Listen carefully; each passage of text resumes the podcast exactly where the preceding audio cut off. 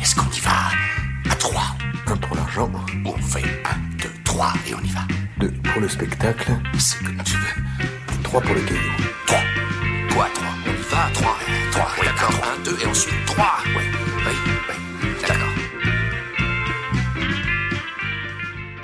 Trois films de Nathalie Portman. Quels sont nos incontournables? On vous dit tout, tout, tout dans le nouvel épisode de notre podcast Allociné. Nathalie Portman revient à l'affiche avec Thor 4 et mine de rien, ça faisait longtemps qu'on ne l'avait pas vue au générique d'un film au cinéma. Ce qui valait bien cet épisode lui étant consacré. Son dernier film en salle n'était autre qu'Avengers Endgame, il y a trois ans donc. On a pu la voir dans des productions sorties directement sur des plateformes comme Lucy in the Sky, dispo sur Disney+, Vox Lux, qui est disponible sur OCS actuellement, ou juste avant Avengers Endgame, dans Annihilation sur Netflix. Et 2019 était une grosse année pour elle, puisqu'elle était également dans euh, Ma vie avec euh, J.F. Donovan de Xavier Dolan. Voilà, donc trois ans qu'on ne l'avait pas vraiment vue. Euh, et donc, ce qui valait bien cette émission, la formule du podcast reste inchangée depuis que nous avons parlé, entre autres, de Tom Cruise, Bruce Willis ou encore Vincent Lindon. Trois incontournables et trois pépites en bonus. Pour m'entourer aujourd'hui, Clément Cuyer, Thomas Desroches et Maximilien Pierrette. Salut à tous les trois. Salut. Salut. À la réalisation, Gaïa Amimi et Constance Matthews. Salut à tous les deux. Je suis Brigitte Baronnet, podcast 3 films de Nathalie Portman. C'est parti. Avec une excellente note presse et spectateurs, 4,2 sur 5 des deux côtés sur euh, Allociné. C'est probablement l'un des films les plus estimés de sa carrière, Black Swan de Darren Aronofsky. Un film dur qui ne laisse pas indemne qui avait euh, séduit 2,7 millions de spectateurs en 2011 en France. Et vous étiez plusieurs autour de la table à avoir envie de nous en parler. Mais c'est toi, Thomas, qui, euh, qui te lance sur le sujet. Oui. Alors c'est vrai que Black Swan, ça a été euh, pour moi un énorme choc au cinéma. Euh, je me rappelle qu'il était sorti en 2010, donc j'étais encore euh, un peu jeune. Et, euh, et je l'avais trouvé vraiment... euh, Enfin, je connaissais évidemment Nathalie Portman, mais dans ce rôle, je trouve qu'elle euh, vraiment transcende vraiment tout ce qu'elle peut être, ou même tout ce qu'une actrice peut être. Elle pousse vraiment euh, les limites, je trouve, de la performance. Et euh, c'est un film qui est donc Darren Aronofsky, pour ceux qui ne le savent pas, c'est le réalisateur de, entre autres, Requiem for a Dream. Donc il, est- habitué aux films très extrêmes. Et donc là, elle joue en fait une, danseuse étoile qui va entrer en compétition avec une, autre danseuse pour le rôle euh, donc euh, d'une euh, d'une pièce en fait. Et euh, donc cette euh, l'autre l'autre danseuse qui entre en compétition avec elle est jouée par Mila Kunis et le prof de danse est joué par Vincent Cassel. Et euh, donc voilà, en fait, euh, elle va tomber dans un tourbillon et vraiment perdre la tête et elle va euh, s'enfoncer dans la folie. Et euh, c'est vraiment, euh, je sais qu'elle s'était préparée pendant un an pour le rôle, et c'est d'ailleurs là qu'elle a rencontré euh, Benjamin Millepied, donc le chorégraphe, avec qui elle a eu un enfant. Et il y avait eu une polémique à l'époque où, en fait, je sais que la, la doublure du film reprochait à Nathalie Portman, en fait, de, de ne jouer que dans euh, 5% des scènes de danse. Moi, cette polémique, je l'ai toujours trouvé un peu ridicule parce que je trouve qu'en fait, finalement, euh, c'est pas tant les scènes de danse qui m'impressionnent chez elle, c'est tous les à côté, notamment euh, la relation qu'elle euh, qu'elle a avec sa mère, qui est une mère très euh, oppressive et vraiment très toxique. Et c'est vraiment. c'est pas vraiment la, performance physique, mais vraiment psychologique, émotionnelle, et je la trouve incroyable dedans, et elle a gagné son premier Oscar. Tu parlais de, des entrées, et moi je trouve ça toujours impressionnant, le carton de Black Swan. Je pense qu'on se rend pas compte, c'est quand même un film pas du tout grand public, et hyper euh, chelou quand même, euh, Darren Aronofsky, et, euh, et le film avait presque 3 millions d'entrées en France, aux États-Unis ça avait fait un carton, et en fait c'est un film qui est vraiment devenu presque un classique, un classique instantané, quoi. Euh, l'image de l'affiche et même elle. C'est quand même un film qui est vraiment rentré, je trouve, dans la tête des gens. Et voilà, je trouve que c'est vraiment un film qui. Je l'ai pas revu beaucoup. Je crois que je l'ai revu une seconde fois après le cinéma. Mais en fait, Je trouve qu'on n'a pas vraiment besoin de le revoir. euh, c'est tout est tout est dans notre tête. C'est vraiment un film qui, qui marque euh, énormément. Et elle, elle est vraiment euh, exceptionnelle dedans. Je pense moi pour moi que c'est son meilleur rôle. Je pense que c'est un rôle qui la suivra jusqu'à la fin. C'est c'est vrai que c'est vrai qu'elle est impressionnante dans le film en termes d'intensité. Mm. Et je sais pas, c'est c'est peut-être dû aussi à Aronofsky qui a le don pour pousser les acteurs dans ses retranchements, comme il l'avait fait avec euh, Jennifer Connelly dans, dans Requiem for a Dream. Elle est ouais, impressionnante, euh, Nathalie Portman, de- de- d'implication, d'intensité de- à l'écran. C'est vraiment moi, ça, moi aussi ça. Je, Ouais, ça marche d'autant mieux que finalement c'est le genre de rôle dans lequel on ne l'attendait pas. Mm. Forcément, c'était pas les. euh, Enfin, ça arrive souvent qu'elle se mette en danger, Nathalie Portman, dans, quelques films, mais, mais euh, c'est pas dans des rôles aussi inattendus que, que celui-ci. Donc après, tu l'as dit, c'est une performance à la fois physique et psychologique. Vraiment, tu sens qu'elle s'est investie euh, à fond et je pense que ça a même dû être compliqué parce qu'il y a certaines scènes. Je pense quand tu dois sortir du personnage après, euh, ça doit, être, doit y avoir un sas de décompression assez important. Mais, euh, mais vraiment, tout ce qui est fait dans, dans ce film-là, en fait, euh, on a du mal à voir comment elle pourrait faire mieux que, que Mm. ce film. Et je trouve qu'elle arrive vraiment à faire oublier aussi son image d'actrice hollywoodienne dans le film. Elle a vraiment elle a un côté très étriqué, très euh, femme un peu frustrée, etc. Et ça, on y croit absolument. Et Clément, tu parlais de la façon dont le réalisateur pousse ses acteurs à bout. Je sais qu'il avait tenté de faire. De créer un peu des tensions entre Mila Kunis, Nathalie Portman, euh, avec des faux échanges de SMS. euh, un peu, c'était un peu. euh, je pense que ça passerait mal aujourd'hui, mais finalement ça n'avait pas trop marché parce qu'elles étaient déjà amies. Mais je trouve que même sans, on n'a pas besoin de créer vraiment des fausses, pro- des faux problèmes avec les acteurs sur le tournage pour que ça puisse marcher. Et la preuve là, c'est, ça marche vraiment. Et ouais. il y a aussi Winona Ryder aussi dans un rôle très étrange. Elle a une petite apparition, mais. Mm. c'est aussi euh, très marquant. Là, qui est le rôle un petit peu de qui est promis à Nathalie Portman Oui. dans le film, c'est-à-dire que c'est c'était la génération d'avant. Nathalie Portman se retrouve confrontée à la nouvelle génération et c'est Mm. aussi l'un des nœuds du problème. Ouais. Et en plus, les deux actrices sont déjà à la base se ressemblent beaucoup. Oui, déjà. euh, elles ont un parcours assez euh, commun, donc. euh, Ouais, exactement. Donc Black Swan de Darren Aronofsky est disponible sur Disney Plus en VOD et DVD Blu-ray. C'est le film qu'il a révélé à seulement 12 ans, Léon, évidemment, 3,5 millions d'entrées en septembre 94, donc c'est plus encore que Black Swan. C'est un de ses plus gros succès, hormis évidemment euh, Star Wars et Marvel. Euh, donc on l'a retrouvé évidemment aux côtés de Jean Reno, le nettoyeur, et Clément, donc je me tourne vers toi qui a choisi ce film, Léon. Je voulais parler de Léon parce que euh, déjà comme, comme toi, Thomas, ça a été un choc. Moi, quand je l'ai vu en salle, oui, je l'ai vu en salle, oui. Mm. Et j'étais ado. et j'ai un âge avancé, on va dire. Mais euh, non, ouais, je voulais parler de Léon parce que c'est simplement le, c'est tout simplement le film qui, euh, qui l'a révélé aux, aux yeux du monde. Oui, ça a été un choc. Euh, Moi, j'aime bien le film. C'est pas, c'est, c'est pas, c'est pas un chef-d'œuvre hein, pour moi, mais je me souviens que quand j'ai vu le film en salle, j'avais été soufflé par, par la performance, de, le, le charisme de, de cette petite fille qui avait. euh, alors, quand elle a- à l'écran, elle avait 13 ans. Je crois que quand elle avait tourné le film, elle en avait 12. Euh, C'était son tout premier film. Léon, enfin, son rôle de Mathilda, on parle pas, on parle pas d'un petit, euh, d'un rôle basique, quoi, d'un rôle euh, lambda. Moi, je trouve que c'est un. C'est pas juste, c'est pas juste un trait de caractère et, basta. C'est vraiment un rôle complexe, Mathilda. C'est pas le sidekick du héros. C'est vraiment le. Pour moi, c'est l'héroïne, même, même devant, devant Léon. C'est un personnage extrêmement complexe dans un, dans un film qui, qui est hybride, où il y a beaucoup de violence, beaucoup de tendresse en même temps.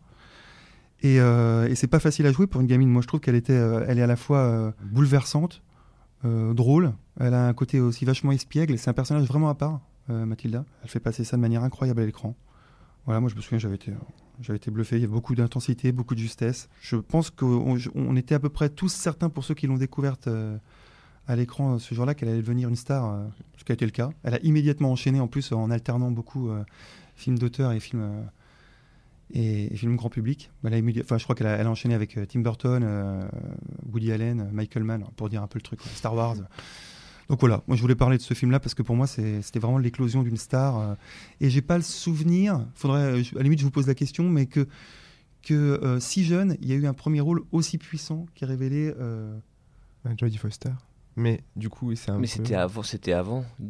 Parce que de- c'est vrai que depuis, en fait, euh, j'ai l'impression que c'est un peu la- C'est un premier- l'expression, en fait, euh, genre chercher la nouvelle Nathalie Portman. Et je me rappelle même avoir assisté à la projection d'un film produit par euh, Luc Besson, d'ailleurs, c'était assez rigolo. Et en fait, j'entendais l'attaché de presse dire pour Luc Besson, la- l'actrice dans le film, c'est la nouvelle Nat- Nathalie Portman. On peut pas avoir bon à, à tous les coups, mais tu sens qu'en fait, c'est. euh, En fait, ça a tellement marqué ça les devient, gens. un, ça devient un, un canon quoi. C'est Ouais, c'est exactement, c'est Ouais. exactement ça. C'est qu'en fait, la révélation était tellement fracassante que maintenant, en fait, euh, on espère retrouver genre un jeune acteur ou une jeune actrice qui fera des débuts aussi, aussi éblouissants. Et jusqu'ici, non. Mais après, parce que Nathalie Portman aussi, elle a un talent qui est, qui est unique. Et qu'il faut en général arrêter de chercher le nouveau machin, la nouvelle machine. Mais c'est vrai que c'était. euh, je suis d'accord avec toi, en fait, quand tu dis que c'était une évidence, le, tu te dis, c'est pas comme les gamins, en fait, que tu vas dans des films qui ont plus le rôle à chaque fois du gamin un petit peu, un petit peu rigolo, mais Ouais, relou, exactement. qui Avec joue un pas seul très trait bien. de caractère, un truc. Ouais, voilà. très- Là, on avait vraiment une complexité dans le, dans le personnage. Bah, c'est en fait, ouais. on a, on a beaucoup parlé d'elle comme euh, étant surdouée, comme euh, ayant une grande maturité dans son jeu, et ça se voyait dès, euh, dès Léon. Alors que, comme tu l'as dit, c'est un rôle qui est hyper difficile. Même, même des actrices plus confirmées, en fait, n'atteignent pas ce niveau de jeu que elle a, alors qu'elle était, était toute jeune. Et ce qui est génial, c'est que c'était écrit parce qu'elle était. euh, en fait, euh, les gens la destinaient plutôt au mannequinat et c'est elle qui a fait pression. Elle dit non, je vais être actrice. Elle pousse, elle pousse. Et je vous quiz, est-ce que vous vous souvenez de qui faisait sa voix française à l'époque? Parce que c'est un film qu'on est les- beaucoup à avoir probablement découvert en, en J'adore les VF. quiz, mais alors les quiz euh, dont j'ai pas la réponse. Ah, c'est marrant parce que j'ai vraiment sa voix française qui me revient euh, alors que Non, Je la voix pas à française. voir, un, un indice peut-être? Euh, elle est également actrice euh, et elle a qu'est-ce que je pourrais dire Elle a tourné pour François Ozon puisqu'il est dans l'actualité. Ah, Ludivine Sagnier. Ah voilà. Ah. De toute façon, c'était pas ma vraie sœur, juste une demi-sœur. Et pas la meilleure moitié en plus de ça. Ouais, et donc elle a fait plusieurs euh, voix euh, de, de, de jeunes, voilà. Et, et je sais pas si voilà maintenant j'associe. euh, Enfin, après, de- évidemment, depuis, je pense qu'elle a changé de, voix française, mais quand elle était gamine, c'était Ludivine Sagnier, qui a également commencé très jeune Bah oui. au cinéma. Voilà, petite anecdote. Et puis, euh, je vous renvoie vers la musique de fin de ce film. Voilà, on en parlait euh, avant de- d'enregistrer cette émission. Shape of My Heart de Sting, qui est vraiment une, une superbe chanson qui accompagne donc le, le générique de fin. Léon euh, de Luc Besson est disponible sur Prime Video et également en VOD et DVD Blu-ray. Le troisième incontournable, c'est V pour Vendetta que tu as choisi, euh, Max. Donc c'est un film qui est réalisé par James McTeague, je suis pas sûre de la prononciation, qui a notamment réalisé euh, une série pour Netflix récemment qui s'appelle Messiah avec Thomas Sisley, entre autres. Donc V pour Vendetta est sorti en 2006, ça a fait 635 000 entrées. Et voilà, tu as choisi euh, de nous en parler, Max. Ouais, parce qu'en fait, c'est un film dont, euh, dont la légende s'est un peu écrite avant sa sortie. Parce que euh, moi, je me souviens en fait avoir vu les images de la montée des marches de Star Wars épisode 3 à Cannes. Et là, on a tous découvert Nathalie Portman avec le crâne rasé. Donc on s'est dit, voilà, enfin, donc on a vite appris que c'était pour un rôle. Que le rôle c'était dans le film, un film qui s'appelle V pour Vendetta, qui est adapté d'une bande dessinée de signé Alan Moore, qui est l'auteur notamment de, de Watchmen. Et donc voilà, en fait, donc le film, avant même qu'il ne sorte, bah forcément, on, était impatient de le découvrir parce qu'on s'est dit, ok, Nathalie Portman, elle a sacrifié sa chevelure pour, euh, pour ce rôle-là, donc ça doit, être quelque, chose. En plus, la bande-annonce nous montrait évidemment des, images de, de la fameuse scène en question, puisque donc, elle s'est rasé le crâne face à la caméra, c'est-à-dire qu'en général, tu n'as qu'une seule prise pour euh, réussir ton coup. Voilà, donc il y avait ça, et puis moi je trouve que le film est à la hauteur des attentes qu'il suscitait. C'est un projet qui est très étrange parce que c'est produit par la Warner, donc qui est comme un gros studio, et c'est un film qui parle de rébellion contre euh, l'autorité, contre un État fasciste qui, euh, qui restreint les libertés. Ça se passe au 21e siècle, donc c'est-à-dire que bah, plus, on, plus on avance dans le temps, plus on se rapproche évidemment de, de l'époque à laquelle se déroule le film, et tu te rends compte que bon, aussi bien la bande dessinée que euh, son adaptation était assez, était assez précurseur. Le film, évidemment, est un peu plus édulcoré, on va dire, que la bande dessinée, c'est-à-dire que le côté anarchiste est un peu plus peu plus sage entre guillemets. Euh, il y a toutes les références aux, drogues en fait ont été supprimées. Mais pourtant bah c'est un ouais c'est un film euh, c'est un film coup de poing. Vraiment c'est un c'est un peu une anomalie au sein des studios parce que tu te dis comment un gros studio a pu produire quelque chose qui vraiment en fait va euh, à l'encontre de euh, de la culture de masse le côté un peu euh, essayer d'uniformiser un petit peu la pensée les façons de faire la culture. Genre enfin, par extension c'est c'est vraiment c'est vraiment un film étonnant à, ce- à ce niveau-là. Et puis c'est un de ces rôles où Nathalie Portman se met en danger comme on disait tout à l'heure. C'est-à-dire qu'il y a eu il y a eu Black Swan il y a eu Closer il y a eu ce film aussi où là, pareil, au-delà du, au-delà du fait qu'elle se, qu'elle se rase le crâne, c'est un rôle assez, euh, assez physique dans le sens où il y a, où il y a de l'action. Il y a une rébellion, elle porte une colère qu'on lui connaît finalement assez peu au cinéma, qu'on lui connaissait en tout cas assez peu au, au cinéma à l'époque. Et puis, euh, c'est un film dans lequel elle, est la tête d'affiche d'un gros blockbuster parce que dans les Star Wars qu'elle avait fait juste avant, c'était un rôle secondaire parce que les euh, principaux c'était Obi-Wan Kenobi et le futur Dark Vador. Elle, elle n'était que la future épouse, puis l'épouse de, de Anakin Skywalker. Donc, euh, elle avait un rôle qui en plus n'était pas très très bien écrit. On va pas se, on va pas se le cacher. Là, c'est vraiment en fait, elle franchit un, elle franchit un cap et tu sens que euh, elle a mis sa célébrité et son pouvoir à Hollywood en fait au service de ce projet qui sur le papier était casse-gueule et qui euh, pourtant marche, marche très bien, en grande partie grâce à elle, au-delà de toute l'iconographie et de toute la mise en scène qui est dans le film. Et tu parlais justement du réalisateur James McTeague, il est aussi connu pour avoir été le réalisateur de la seconde équipe des films des Wachowski, c'est-à-dire euh, les réalisatrices de Matrix. Donc en fait, il a appris quand même avec euh, deux des plus talentueuses euh, cinéastes qui sont habitués aussi finalement à faire des, à faire des films qui, qui sont faits par des gros studios, mais qui en même temps en fait sont, sont très critiques à, leur égard. On l'a vu avec Matrix 4 euh, récemment, où tu te demandes comment la Warner a pu produire un film où vraiment ouvertement on se fout de leur gueule. Ouais, un, film, un film qui, je pense, vieillit, vieillit plutôt bien. Et euh, qui pour moi, en fait, quand on, quand on me dit Nathalie Portman, c'est vrai que c'est un des rôles auxquels je pense immédiatement parce que moi j'ai déjà cette image en fait de elle avec les cheveux très courts. Et c'est dommage parce que le film n'est pas disponible euh, actuellement sur une plateforme. Euh, Il faut se tourner vers la VOD ou le DVD Blu-ray pour pouvoir le voir. Donc V pour Vendetta qui était sorti en France en 2006. Ouais, c'est un film des fois qui ça fait partie de ces films qui vont et qui viennent sur Netflix, donc surveiller en fait, il va peut-être revenir pendant quelques mois puis repartir puis revenir. On passe euh, déjà aux pépites, donc euh, trois films en, en bonus, euh, peut-être un petit peu moins connus, quoique.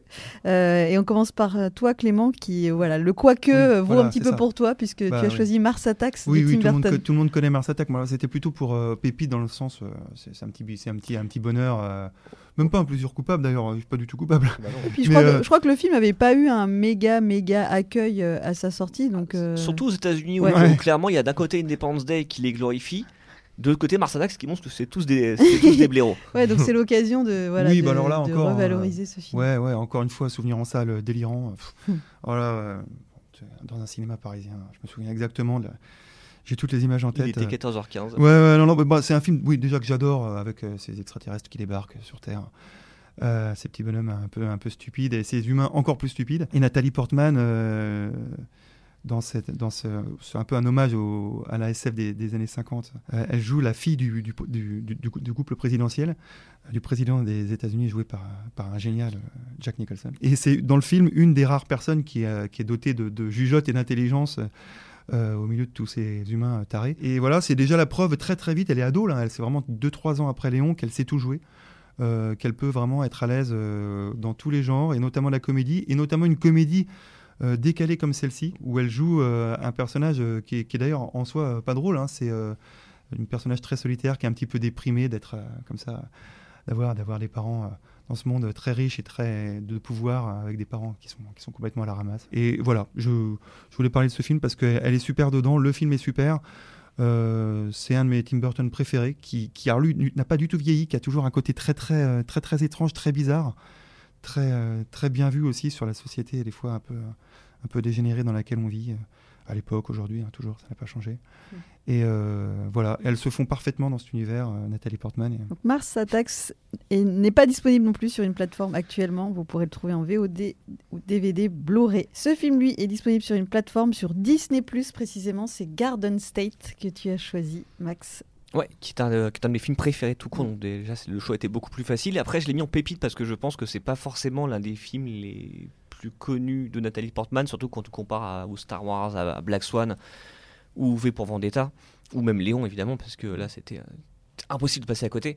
Euh, c'est un de mes films préférés et c'est un rôle que j'aime beaucoup de Nat- Nathalie Portman parce que c'est presque l'un de ses rôles les plus simples en fait, quelque part. Parce qu'en fait, euh, elle joue pas une une gamine surdouée ou voilà une gamine qui euh, se lie d'affection avec un tueur à gages ou c'est pas la fille du président des États-Unis c'est une fille à, peu près normale même si elle est un petit peu elle est un petit peu délurée. Et c'est en fait la fille que va rencontrer le personnage principal qui est joué par Zach Braff qui est aussi le réalisateur du film et qu'on avait découvert avec la série Scrubs et qui est déprimé donc qui va tomber amoureux d'elle qui va un peu lui redonner goût à la vie. Aujourd'hui, c'est un, type de personnage en fait qui a été un peu pointé du doigt par un, critique qui appelle euh, ça le la Manic Dream Pixie Girl, c'est-à-dire euh, toutes ces jeunes filles un peu comme euh, Kirsten Dunst dans Elizabeth Town, comme euh, Zoe Deschanel dans tous ses rôles à peu près. C'est-à-dire en fait la fille qui a été écrite un peu euh, avec un, un côté un peu fantaisiste, un peu pour redonner les goûts à la vie au, au personnage principal euh, masculin. Mais voilà, il y a quelque chose qui marche très bien dans le personnage de Nathalie- Portman dans Garden State, qui s- donc elle s'appelle Sam, c'est qu'il y a, c'est un peu comme le film en fait, elle est immédiatement attachante. Elle a quelque chose en fait, je sais pas, elle est très bien dirigée aussi dans, dans le film. Il y a un naturel en fait euh, dans son personnage et ça rejoint ce que tu disais Clément finalement sur le côté elle sait tout jouer, Mm. même les rôles qui en apparence sont les plus simples. Mhm. pas besoin d'aller se raser le crâne, de euh, jouer dans un Star Wars. Tu dis un truc qui repose vraiment sur un côté très humain, très euh, dans les liens, les liens amicaux et, et amoureux. Ça marche très bien. Et puis en plus, moi, ce que j'aime beaucoup dans le film, au-delà de sa performance à, elle, qui joue énormément pour l'immense charme que dégage le film, en fait, c'est que ça fait partie de ces films, euh, de ces films indés américains, mais un- indés quand même qui sont même un petit peu de budget avec chaque fois une, su- une super BO euh, pop rock, euh, des, euh, de la mise en scène qui se voit un petit peu parce qu'il y, y, a souvent des- il y a souvent des effets, il y a quand même beaucoup de, beaucoup de choses. Donc ça, moi, c'est vraiment un, sous-genre du cinéma américain que, que j'adore, qui a donné aussi les Little Miss Sunshine, Juno, vraiment tous ces films-là.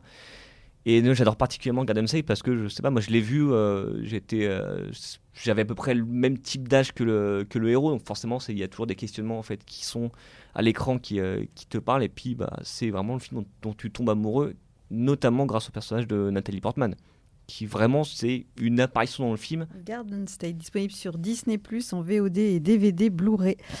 Et enfin, la dernière pépite, Jackie, avec euh, toi, Thomas. Euh, Jackie, mais qui est, est Jackie C'est Jacqueline Kennedy Onassis, donc euh, bon, la Jackie Kennedy, quoi, la, la, la femme du, du président, euh, qui a été assassinée en 1963, si je me trompe pas. Et euh, donc en fait, c'est un film qui est réalisé par le Chilien euh, Pablo Larraín, qui a réalisé récemment Spencer, donc le film sur Diana avec Kristen Stewart.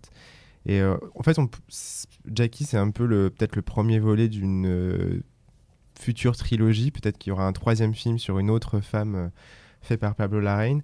Et moi, je pense que bah, après Black Swan, moi, c'est mon autre rôle préféré d'elle. Elle est vraiment exceptionnelle. C'est en fait euh, le, film donc euh, commence par l'assassinat et on la suit dans les jours qui suivent jusqu'à l'enterrement. Et donc on suit vraiment les, les errances de cette femme euh, dans voilà dans, dans la Maison Blanche, etc. Enfin c'est vraiment et elle est filmée de très près. De enfin la mise en scène de Pablo Larraín est vraiment très très ingénieuse tout le temps. Et, et là je trouve qu'elle elle pousse encore une fois aussi ses, ses limites. Euh, en plus, c'est un personnage, euh, Jackie Kennedy, qui est.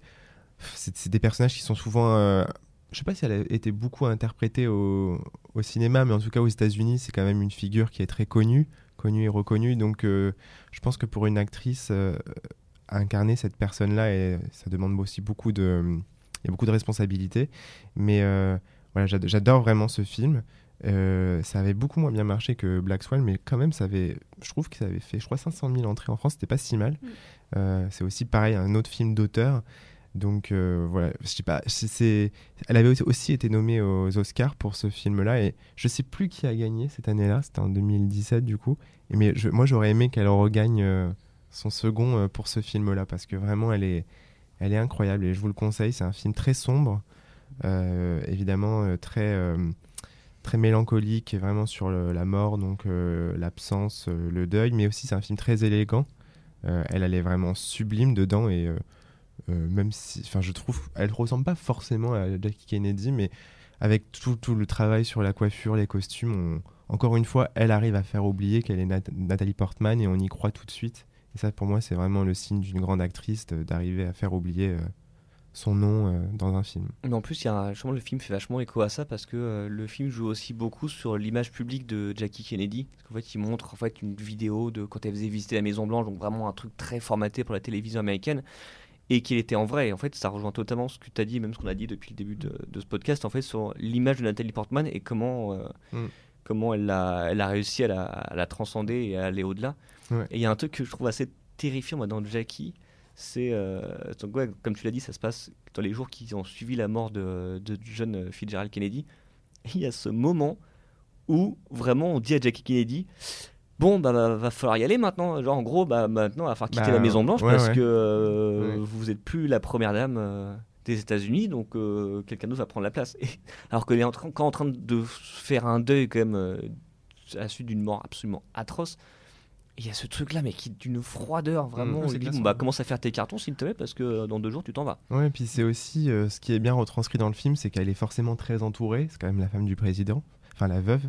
Et en fait, elle est terriblement seule. En fait, elle est complètement perdue. Puis tout le monde la, elle lui parle, la filme, etc. Alors qu'elle elle vient de vivre quand même, enfin quelques jours plus tôt, elle ramasse les morceaux de- du cerveau de son mari sur la voiture. Donc, enfin, c'est cette scène est absolument dingue aussi, mais euh, qui est finalement très fidèle à ce qui s'est vraiment passé. Mais euh, voilà, c'est oui, oui, je suis d'accord avec toi. C'est vraiment un film très froid, euh, mais vraiment à voir parce que c'est un, un très grand film. Donc c'est disponible sur OCS actuellement et en VOD DVD. Et on parle vite fait de son actu puisqu'elle a, elle a, elle va bientôt tourner dans un film que j'imagine que tu attends particulièrement, Ouais. Thomas. Todd Haynes, de, de- de- de Todd Haynes, pardon, qui s'appelle May December avec Julianne Moore. Voilà, donc ça, ça s'annonce très chic. Ouais, je pense que ça va être Euh, aussi l'un des. Peut-être l'un de ses rôles. euh, Enfin, Todd Haynes, c'est un peu comme Pablo Larraín et c'est un peu des, des réalisateurs très, euh, bah, très arty, mais Mm. qui peuvent vraiment l'emmener dans d'autres euh, sphères. euh, donc j'ai hâte de le voir. Rendez-vous à Cannes l'année prochaine, j'imagine. Euh, bah, ça se tourne cet automne, donc c'est peut-être Ah, un peu juste, mais Ou pourquoi Venise, pas. ça sent Ouais, bien, ou. Venise euh, Ouais. 2023, ouais. Mais oui, on a hâte de la, la voir euh, de nouveau dans un, un rôle de premier plan autre bah, que, que Marvel, puisque voilà, comme je le disais en début d'émission, il y a eu un petit. euh, Peut-être des films un petit peu moins exposés, mais qu'on peut, euh, voilà, si vous avez la curiosité de, les regarder sur les plateformes, que ce soit Annihilation, euh, Vox Lux ou Lucy in the Sky, vous pouvez trouver tout ça euh, sur euh, diverses plateformes. Et donc, son actualité, c'est Thor 4. Euh, voilà, elle est au sein d'une vaste distribution dans cette super production actuellement au cinéma. Le podcast est terminé. Trois films de Nathalie Portman. Merci Clément, Max et Thomas pour vos interventions. Merci Gaïa et Constance à la réalisation. Merci à tous de nous avoir écoutés. Si ce podcast vous a plu, abonnez-vous à la chaîne Allociné Podcast, parlez-en autour de vous. Et n'hésitez pas à plonger dans nos archives, il y a plein d'émissions, notamment euh, 3 films 2. Et à bientôt pour un nouvel épisode. Salut Salut Salut. Allociné,